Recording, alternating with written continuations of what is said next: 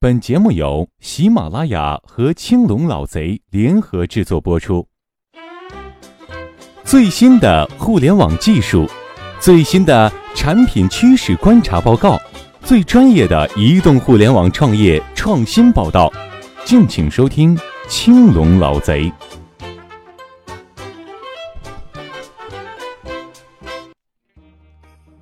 行家经济四个字，第一次看到它呢。是在虎嗅的线下活动预告里。不过，有关这四个字背后即将到来的一次新创业浪潮，却思考了很久。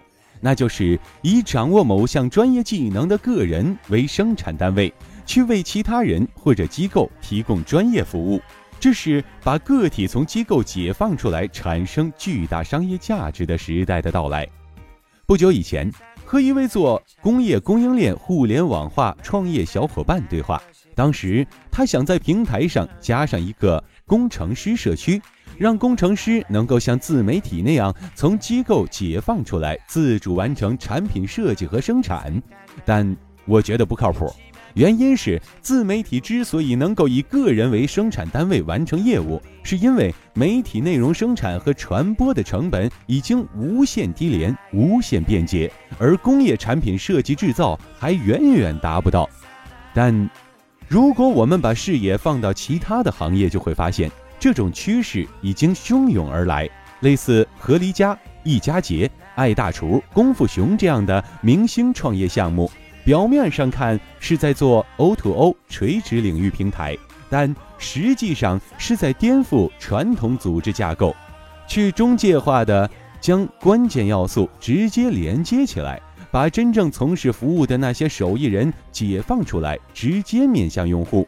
而且平台在提供信息服务的同时，还提供创造个人品牌的机制，为个体成长发展提供了无限想象。前几天在朋友圈看到了申音老师新做的创业项目，也是这个方向，只是里面提供服务的是营销机构的创意总监。在这个创意比颜值更重要的年代，好创意往往决定一次新媒体营销的成败。让真正有创意的人直接面向这个客户、面向企业提供那个他的服务，非常的有想法。可以肯定的说。当互联网破除一切信息壁垒，连接起一切的时候，个人的价值，或者说掌握专业技能的个体，将颠覆传统机构，将改变整个商业规则。这个变革中将蕴藏着巨大的机会。那么，这里面会有哪些创业机会呢？第一个机会是给到所有有一技之长的个人。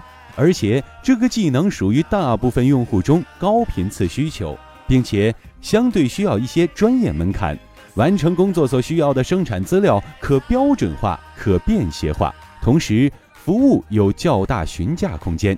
只要你符合这些，将来会有越来越多的平台需要你，特别是平台创建前期，肯定需要大量的真正的专业人员提供服务，也就是行家会有红利。而且肯定会有一些人会拥有粉丝，建立品牌，产生新的玩法。自媒体经过两年的沉淀，今年已经有不少垂直自媒体人获得资本的青睐。相信啊，这种现象也会出现在其他的行业，也会发生在其他的行家身上。第二个机会肯定就是去做平台，其重点在于有足够多的专业人士提供服务。有足够大量的用户来获取服务，同时能够建立标准化的业务流程，能够将整个交易的闭环建立起来，让这些行家通过平台就能生存的很好。不过，平台要想明白的是，别指望在信息提供上赚钱，这样的话和传统机构也就没两样了。除非你已经足够大、足够垄断，否则。竞争者肯定会免费甚至倒贴来抢用户、抢行家。第三个机会是提供生产资料，或者说是为行家生产啊提供服务。因为个人能力终究有限，以前一个机构完成的工作，现在依靠个人去完成。即便平台做得再好，也无法面面俱到。因此呀，围绕行家经济的第三方服务会有市场，这种服务包括提供具体的生产工具、提供客服、提供物流、供应链这些。第四个机会是技能培训。随着平台规模的越发庞大，单纯靠原有的专业服务人员将远远不能满足用户的需求。同时，这个平台对于个人的回报足够大，这个时候就会有很多非专业人士通过专业培训加入到平台，这是个卖水人的生意，应该会不错。第五个机会是行家经纪人公司，不要以为做指甲的、做家政的就不会有粉丝，不会出明星。据说。易家杰要请日本的家庭收纳专家近藤麻里惠做代言人，你看收拾屋子都能收拾成大师，那都能出书当代言人，谁说其他行当就不行呢？屌丝逆袭终有时，独具慧眼早签约。在我看来，行家经济始于自媒体，但终将蔓延和颠覆很多线下传统行业。前几天碰到一个养着六百名设计师的著名工业设计公司，听到我提这个概念，眼睛就亮了，告诉我他们已经在去年年底就开始着手转型做设计师平台了。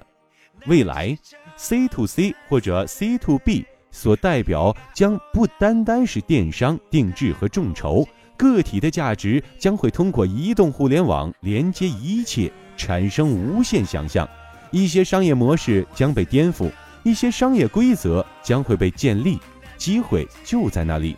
哪怕你只会开车，也可以尝试成为一名五星级的专车专家，对不对？亲爱的听众朋友们，那今天的节目就播讲到这里，感谢您收听由喜马拉雅和青龙老贼联合制作播出的《青龙老贼》专栏节目。今天的节目就播讲到这儿了，亲爱的朋友们，我们下期节目见。